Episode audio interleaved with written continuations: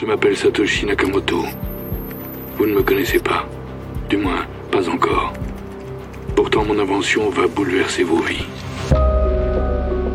Bitcoin, c'est le fruit de dizaines d'années de réflexion d'acteurs passionnés euh, et aussi d'un mouvement idéologique libertarien, euh, cypherpunk euh, derrière. 12 years ago, in 2010, one Bitcoin, the first cryptocurrency, was worth less than one US cent. At its height last year, it hit $68,000. Latest estimates say there are more than 300 million crypto users worldwide attracted by the lack of regulation and huge potential rewards. Libre-échange, le podcast de l'actualité du business international. Parmi plus de 19 000 monnaies virtuelles à ce jour, le Bitcoin est de loin la monnaie numérique phare. À elle seule, elle représente aujourd'hui plus de 60% de la capitalisation boursière de toutes les crypto-monnaies en circulation. Créée en 2009 par une chimère, que dis-je Par un mythe, que dis-je Par une légende attribuée à Satoshi Nakamoto, le Bitcoin est dès l'origine une source de fantasmes. Il permettrait de se libérer des banques traditionnelles, de partager de nouvelles valeurs, de créer de nouveaux marchés, mais le Bitcoin est aussi victime de nombreuses critiques. On le dit trop spéculatif et instable, trop dérégulé et opaque, trop élitiste et inégalitaire, trop consommateur en énergie. C'est de ces fantasmes autour du Bitcoin que nous souhaitons débattre aujourd'hui. Et pour enrichir ce nouveau numéro de Libre-Échange, nous avons le plaisir de recevoir dans ce studio à Paris Alexandre Sokic, économiste, enseignant-chercheur à l'ESCE, Merci Alexandre d'avoir accepté cette invitation. Merci à vous pour votre invitation et bonjour à toutes et à tous. Et nous sommes toujours accompagnés par Thomas Zeroal pour nous apporter un second éclairage sur cette thématique. Bonjour à toutes, bonjour à tous. Thomas, c'est à vous que ma première question va s'adresser. Avant même d'approfondir peut-être les aspects les plus techniques avec Alexandre, il est utile de rappeler quelques fondamentaux. Quels sont les éléments qu'un béotien comme moi doit avoir en tête pour comprendre le Bitcoin Si je devais résumer, je préciserais deux points essentiels. Ce qu'est une monnaie, d'un côté, et ce qu'est la crypto-monnaie avec une précision sur la technologie utilisée, la fameuse blockchain. Je vous propose de commencer peut-être par le BABA, la monnaie. Alors la monnaie remplit trois fonctions. C'est un moyen d'échange. Donc vous pouvez payer avec un vendeur qui va avoir confiance.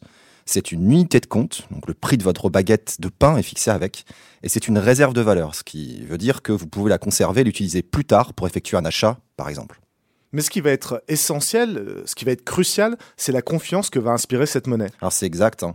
Je ne vais pas revenir à la monnaie marchandise ou à la monnaie représentative. Restons concentrés ici sur la seule monnaie fiduciaire. Elle est émise par une banque centrale, elle permet d'acheter des biens et des services, et les utilisateurs ont confiance en cette monnaie parce qu'elle est suffisamment stable. On pourrait également dire que la monnaie est stable parce que les utilisateurs ont confiance. Oui, et puis ils ont aussi confiance dans les institutions qui garantissent cette monnaie, que ce soit l'État ou les banques.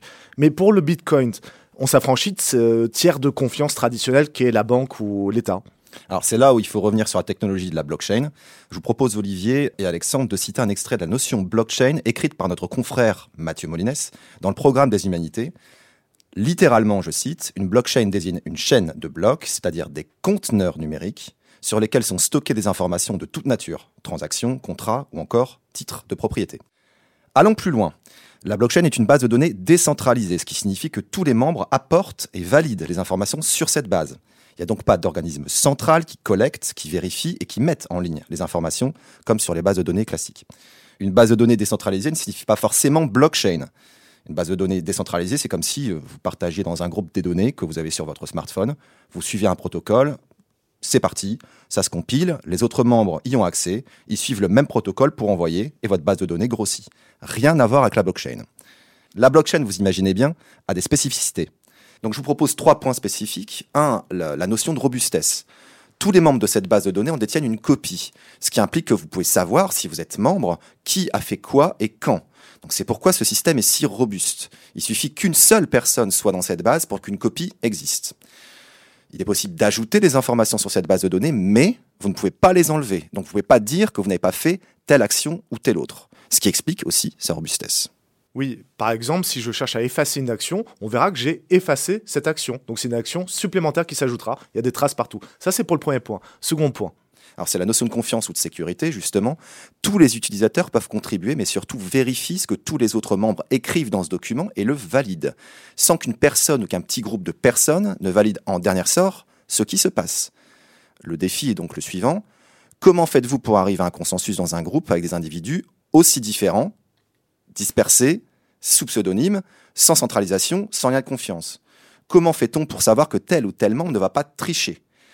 C'est là qu'on va mettre en compétition des mineurs, c'est-à-dire des pairs de la communauté qui vont être chargés de valider les opérations en cours. Oui, pair, P-A-I-R-S, évidemment. Et on revient à cette idée de pluralité de confiance plutôt qu'un individu qui chapeaute le tout. Absolument.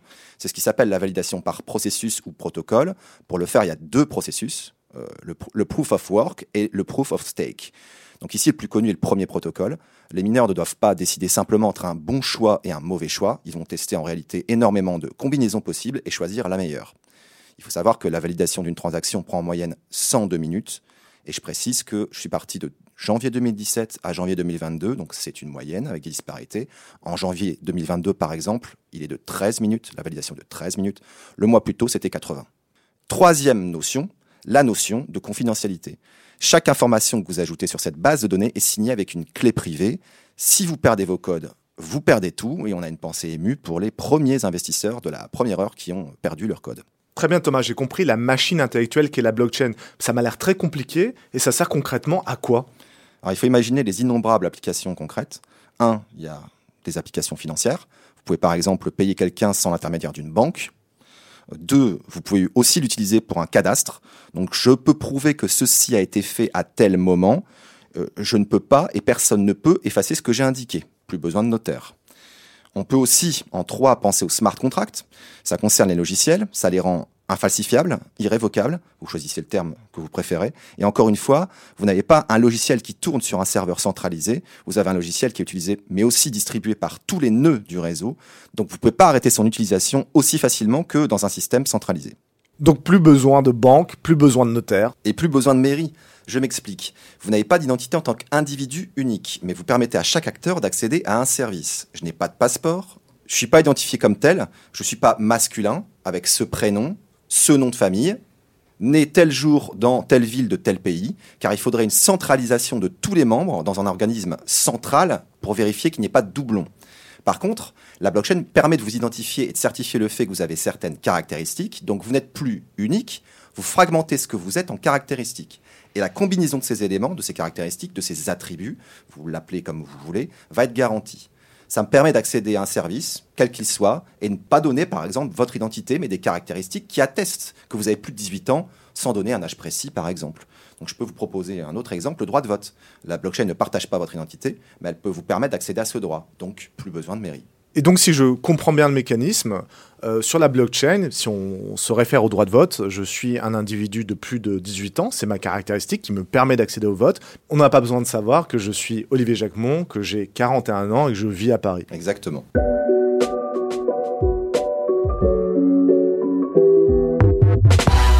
On va se pencher maintenant avec vous, Alexandre, spécifiquement sur le Bitcoin. Quand on parle de monnaie en général et en plus de monnaie numérique, on se pose forcément la question d'où ça vient, comment elle est créée. Ah, vous me posez une question qui est complexe et j'aimerais euh, souligner une chose, c'est que effectivement l'écosystème des crypto-monnaies est euh, exceptionnellement complexe et cela nécessite un certain nombre de, points à clarifier. Euh, la première chose que j'aimerais souligner, c'est de, rappeler votre définition que vous avez mentionnée tout à l'heure de la monnaie. Hein, ce qu'on appelle une monnaie, c'est un objet qui est euh, généralement accepté comme intermédiaire des échanges dans un espace euh, délimité. Une crypto-monnaie, c'est un objet numérique qui permet d'effectuer un paiement d'une personne à une autre sans besoin d'une tierce partie. Ah, pour comprendre euh, cette définition, j'aimerais simplement vous rappeler que lorsqu'on paie avec un billet de banque ou avec une pièce de monnaie, nous avons besoin d'une tierce partie c'est-à-dire la banque centrale qui émet le billet de banque ou euh, le gouvernement qui euh, frappe la monnaie. Euh. Quand on effectue un paiement par virement bancaire ou en utilisant un chèque, eh bien, on a besoin de la banque. On a besoin de plusieurs banques. Donc, on a besoin d'une tierce partie. Donc là, vous voyez que dans notre habitude d'effectuer des paiements, nous avons besoin de tierces parties. Et là où est l'innovation majeure de la crypto-monnaie, c'est qu'il n'y a plus besoin de tierce partie. Et c'est ce qui rend la crypto-monnaie fascinante. Maintenant, comment ça fonctionne? Eh bien, je vais essayer d'être très clair. Bien que ce soit très compliqué, imaginez-vous un grand livre ouvert dans lequel serait inscrit le nombre de bitcoins que chacun détient. Et dans ce livre, les intervenants transmettent des bitcoins de l'un à l'autre.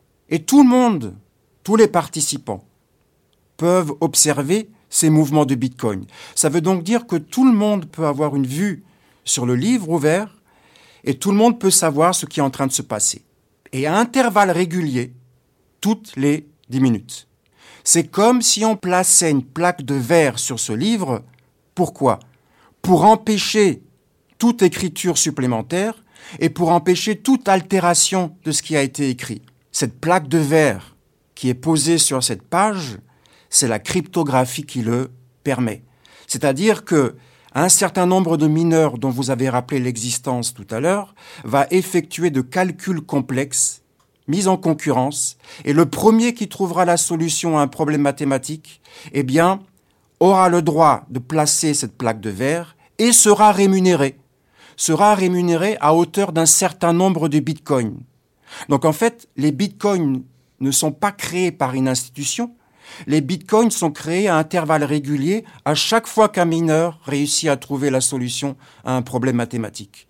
À l'heure actuelle, depuis 2021, cette récompense est de 6,25 bitcoins toutes les 10 minutes. Et donc, au bout de 10 minutes, une nouvelle page va être ouverte sur ce grand livre où tout le monde peut lire, et de nouveau, des transactions vont avoir lieu, et à intervalles réguliers, de 10 minutes. À chaque fois, il faudra placer une nouvelle plaque de verre. C'est ce qu'on appelle la blockchain. C'est une chaîne de blocs, mais tout se passe comme si c'était un grand livre ouvert, et chaque page est un bloc. On comprend très bien le mécanisme, en fait, et l'image du mineur est très parlante. Il travaille, il creuse et il trouve un gisement d'argent qui est euh, le Bitcoin. Maintenant qu'on a ce Bitcoin, qu'est-ce qu'on en fait? Parce que c'est bien de trouver cet argent numérique, mais qu'est-ce qu'on en fait? Quelle est son utilisation? Il est essentiel de rappeler que dès sa conception originelle en 2008 par le groupe euh, de Satoshi, le Bitcoin a été conçu comme un système de paiement. C'est-à-dire que le Bitcoin n'a pas d'autre utilisation possible que d'être un intermédiaire des échanges. Donc à partir du moment où vous êtes en détention de Bitcoin, la seule possibilité d'utilisation, eh bien, c'est d'effectuer des échanges. Maintenant, il est vrai qu'aujourd'hui, la plupart des bitcoins qui sont euh, utilisés le sont pour des motifs de spéculation. Aujourd'hui, le bitcoin est plutôt considéré, est plutôt utilisé comme un actif numérique sur lequel on spécule. Cependant, il est essentiel de dire une chose importante, c'est le fait que le bitcoin est un actif numérique, certes, mais il ne produit aucun rendement. Sa seule valeur, la seule valeur intrinsèque du Bitcoin, c'est d'être un intermédiaire des échanges. Et c'est tout. c'est hyper intéressant. On reviendra sur cet aspect spéculatif tout à l'heure, mais sur euh, l'utilisation du Bitcoin. Thomas, est-ce que vous pourriez nous renseigner sur ses utilisateurs? Alors, je vais vous parler euh, d'aujourd'hui, mais aussi d'une idée reçue tenace d'hier. Et ça sera peut-être euh, pour moi l'occasion de, briser un premier préjugé. On a beaucoup entendu parler sur le Bitcoin qui ne servait au départ qu'aux terroristes, qu'aux mafias ou à l'achat et à la vente de biens et de services illicites. Alors ça existe, mais c'est réducteur pour au moins euh, deux raisons. Première raison, on pourrait faire toutes ces pratiques frauduleuses parce que acheter et vendre du Bitcoin est complètement anonyme. Je ne vais pas jouer sur les mots, mais c'est faux. Euh, c'est pas anonyme, c'est pseudonyme. Alors vous allez me dire que c'est facile de créer de faux comptes et donc que ça revient au même et donc que vous jouez sur les mots. Mais j'avance tout de même ceci. Vous pouvez repérer les pseudonymes des détenteurs de Bitcoin. En revanche, est-il aussi facile de repérer les détenteurs de tous les comptes illégaux traditionnels? N'y a-t-il pas de mafia, de terroristes, de vente ou d'achat de biens ou services illégaux dans la vie en dehors des bitcoins? Le bitcoin a-t-il créé euh, les paradis fiscaux? Est-ce qu'on a attendu 2009 pour la fraude fiscale à grande échelle? Je tiens pas à valoriser cette crypto-monnaie, je dis aucun intérêt, j'en possède pas, ni aucune autre, ni même aucune action boursière traditionnelle. Ce qui me dérange intellectuellement, c'est de cacher sous le tapis ce qui se passe dans nos marchés qu'on peut appeler traditionnels ou conventionnels, parce que ça dysfonctionne encore bien plus. C'est entendu, Thomas. mais ça ne nous renseigne pas du tout sur les utilisateurs. Alors pour répondre plus directement à votre question, vous avez aujourd'hui au premier trimestre 2022 80 millions d'utilisateurs de portefeuille Bitcoin dans le monde. Au premier semestre 2015, il y en avait 3,18 millions.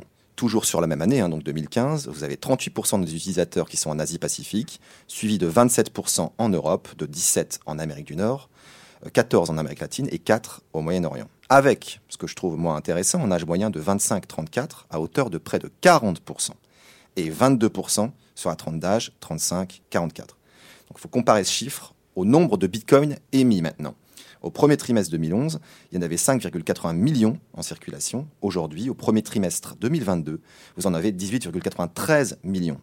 Et cette hausse est tout à fait compréhensible. Ça attire de nombreux utilisateurs pour trois raisons principales. Premièrement, le coût de transaction est faible. Mmh. Deuxièmement, ça facilite grandement les paiements internationaux. Et troisièmement, la divisibilité du Bitcoin permet de très petites transactions. Thomas vient d'énoncer euh, trois traits ou trois raisons principales qui font euh, que les gens s'emparent du Bitcoin, parmi lesquelles il y a la divisibilité. Ça signifie quoi? La divisibilité fait référence à la plus petite unité du Bitcoin qu'on peut utiliser. Aujourd'hui, l'euro est divisible jusqu'au centime. Eh bien, le Bitcoin, lui, il est divisible jusqu'au 100 millionième de Bitcoin. Ça veut donc dire qu'il existe 100 millions de centimes de Bitcoin valant un Bitcoin. Ce centime de Bitcoin, on l'appelle pas centime, on l'appelle Satoshi. Donc aujourd'hui, 100 millions de Satoshi, c'est un Bitcoin. L'avantage de cette divisibilité très forte, c'est de pouvoir faire des micro-paiements.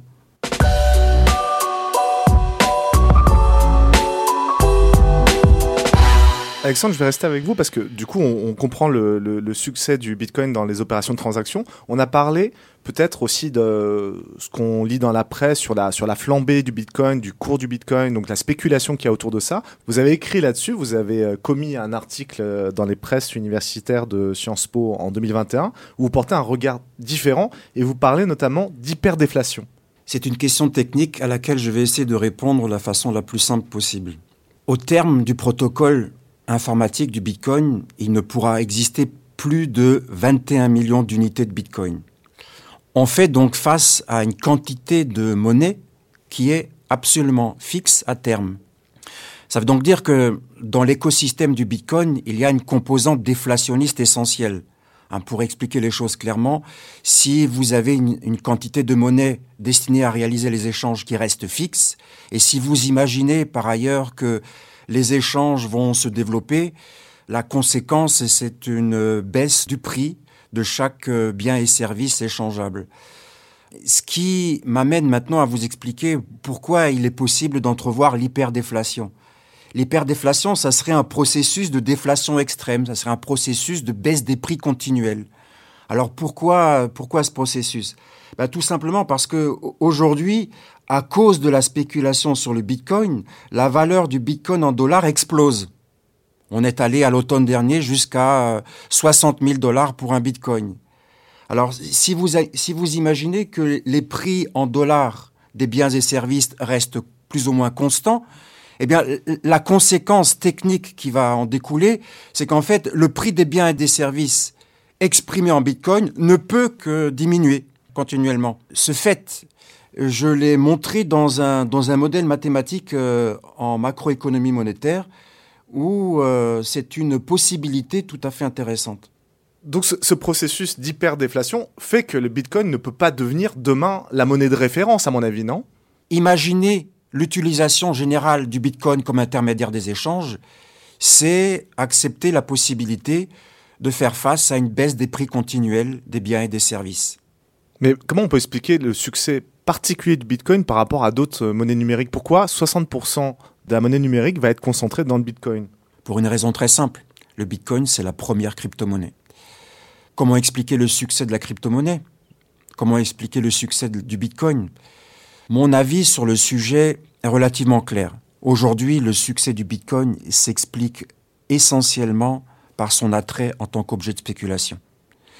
Si vous faites attention à l'ensemble des commentaires à l'ensemble des publicités qui entourent l'écosystème Bitcoin, vous verrez régulièrement le Bitcoin en tant qu'objet d'investissement. Investissez dans le Bitcoin. Mais le Bitcoin, c'est un actif numérique, mais comme je l'ai rappelé tout à l'heure, qui ne produit aucun rendement. La seule valeur intrinsèque du Bitcoin, c'est sa capacité à effectuer des échanges. En dehors de ça, il n'y a rien. D'accord, je comprends parfaitement le phénomène et je me demande, euh, je pense assez légitimement, quelle est la réaction des autorités traditionnelles face à ce phénomène, justement. Aujourd'hui, sur la planète, la réaction des autorités traditionnelles est mitigée. Dans un certain nombre de pays, le Bitcoin ou les crypto-monnaies euh, dans leur ensemble sont strictement interdites. C'est le cas en Algérie, c'est le cas en Macédoine du Nord, c'est le cas naturellement en Chine vous avez des positions qui sont extrêmement strictes par rapport au Bitcoin. Pourquoi? Parce que l'écosystème Bitcoin, l'écosystème des crypto-monnaies, comporte des inconvénients qui ont une dimension majeure. L'utilisation des crypto-monnaies peut entrer en concurrence avec l'utilisation des monnaies fiat, c'est-à-dire les monnaies traditionnelles, et donc peut priver les gouvernements de leur pouvoir par rapport à la circulation des, des monnaies traditionnelles il est aussi vrai, et c'est une des raisons qui a été avancée par le gouvernement chinois, que pour des raisons de défense de l'environnement, l'utilisation des crypto-monnaies, qui est très énergivore, est à proscrire. Mis à part ces interdictions majeures, dans le reste du monde, vous avez des positions qui sont, qui sont mitigées. Dans le monde occidental, il n'y a pas d'interdiction. Il n'y a pas d'interdiction, en revanche, il y a des mises en garde. Les banques centrales mettent en garde régulièrement les utilisateurs potentiels du Bitcoin par rapport à sa volatilité. Hein, le fait que c'est un actif qui peut voir euh, son prix varier de 10% ou moins 10% dans la même journée. Et donc ça peut être euh, extrêmement risqué pour tout investisseur qui souhaiterait euh, placer ses économies en, en, cet actif numérique. il y a aussi d'autres positions qu'on peut observer dans le monde. J'aimerais mentionner néanmoins le fait que des pays comme le Salvador eh bien, ont admis euh, le Bitcoin comme euh, monnaie à cours légal. Alors, qu'est-ce que c'est qu'une monnaie à cours légal Eh bien, c'est une monnaie qui, par la loi, ne peut être refusée comme paiement dans le pays. Donc, vous voyez, euh, beaucoup de positions par rapport à l'adoption du Bitcoin dans le monde, de l'hostilité, d'une part, d'autre part, des positions qui restent mitigées. Il est aussi important de rappeler que aujourd'hui, les banques centrales occidentales dans le monde entier aussi, ont le projet de créer une monnaie digitale de banque centrale. Et cette monnaie digitale de banque centrale serait l'équivalent du cash, mais en numérique. Attention, il ne faut pas confondre ce cash numérique avec la monnaie électronique sur les comptes à vue. Non, il serait l'équivalent du cash, mais en mode numérique. Donc ça serait un cash numérique émis par la Banque centrale, et donc qui entrerait directement en concurrence avec les crypto-monnaies. Donc on peut comprendre aussi que les banques centrales sont plutôt réticentes aujourd'hui face à une adoption croissante de la crypto-monnaie qui entrerait en concurrence avec leur projet de monnaie digitale de banque centrale. Thomas, dans ce qu'Alexandre vient de nous dire, j'ai entendu plusieurs choses. Bon, bien sûr, il y a la question de la souveraineté monétaire, mais parmi les risques et donc les, soucis de régulation que ça pose, il y a la volatilité, donc peut-être le phénomène d'une concentration du Bitcoin chez un acteur, un investisseur par exemple, et les risques euh, énergétiques. Alors moi je suis pas étonné de ce réflexe. Hein. La régulation rassure et le Bitcoin peut faire peur.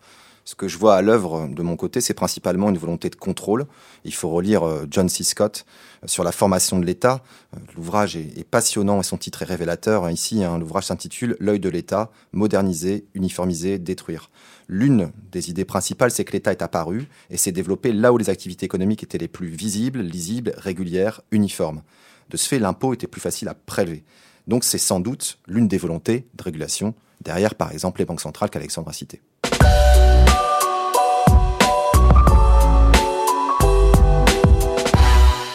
On voit donc les craintes que suscite l'apparition d'une monnaie alternative qui échapperait aux régulateurs, mais est-ce qu'on ne pourrait pas également craindre qu'un utilisateur puisse prendre le contrôle sur le Bitcoin et manipuler les cours de l'intérieur dans son seul intérêt Je ne crois pas.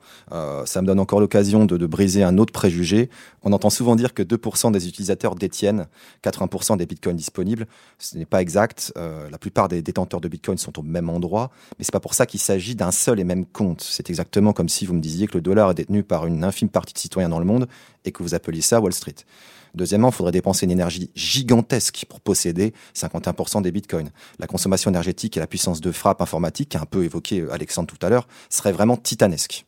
Justement, Thomas, peut-être arrêtons-nous sur cette dépense énergétique qui serait absolument démesurée. Alors, le Bitcoin crée des dégâts, hein, euh, mais restons sur la même ligne intellectuelle que tout à l'heure. La question est déjà de savoir si une banque traditionnelle a un impact énergétique. Et la réponse est oui. Quand vous utilisez votre ordinateur et ou votre téléphone pour vous connecter, faire des transactions sur un site marchand, vous avez déjà un impact énergétique qui est très fort et qui ne se résume pas seulement à votre facture d'électricité ou à votre abonnement Internet. Donc, qui ne se résume pas à votre utilisation. Votre matériel, il a fallu le produire, donc extraire des matériaux, les transporter, les assembler, les amener jusqu'à chez vous ou dans votre magasin le plus proche de chez vous. Vous êtes peut-être déplacé en voiture pour y aller, donc voiture qu'il a fallu aussi produire, etc. Donc, extraction, production, consommation d'usage et rajoutons recyclage. Avec les bitcoins, il s'agit d'une pression supplémentaire. Donc à ces activités traditionnelles s'ajoute la blockchain. Faisons une comparaison. Vous avez en 2021 un volume de transactions de 10,8 milliards de dollars dans le monde avec une carte Visa, de 7,7 milliards avec une carte Mastercard et de 4,6 milliards avec le Bitcoin. Donc ça s'ajoute aux activités euh, traditionnelles. Consomme-t-elle maintenant plus ou moins que les banques traditionnelles? Bah Déjà, mon premier réflexe, c'est de dire la planète s'en fiche, puisque c'est une consommation supplémentaire, donc additive. Mais tentons quand même une réponse. On penche vers le oui et visiblement, la dynamique de la consommation énergétique est croissante, pour ne pas dire exponentielle. Plus de membres, plus de robustesse, plus d'énergie consommée. La prise de valeur d'une crypto-monnaie va séduire de plus en plus de monde qui seront attirés pour miner et obtenir des récompenses et consommeront encore plus d'énergie. Mais ça a bien évolué, non? Alors oui, nous pouvons passer ou espérer passer d'un système appelé Proof of Work ou PO, ou preuve de travail en français, à un système appelé Proof of Stake ou preuve d'enjeu, qui a un nouveau protocole et qui demande moins de consommation d'énergie. Et pourquoi il consommerait moins d'énergie Quand vous êtes dans un système de pot, vous devez miner, c'est-à-dire créer des nouveaux blocs. Donc je rappelle un chiffre à nos auditeurs, hein. vous avez plus de 200 000 transactions journalières dans le monde en 2022. Donc c'est une moyenne qui est minimale, avec une pointe en 2018 à plus de 350 000. Donc déjà, ça fait des dégâts. Mais là, il s'agit de pas simplement miner, vous allez remettre une partie de votre gain pour pouvoir miner de nouveau. Donc tout le monde n'est plus validateur ou vérificateur, c'est seulement une seule partie des membres du réseau qui peut valider. Donc en mettant en jeu une partie de leur argent, on a donc une proportion qui va être plus restreinte, qui vérifie les opérations. Donc vous avez besoin de moins de force de frappe pour valider et sécuriser la blockchain.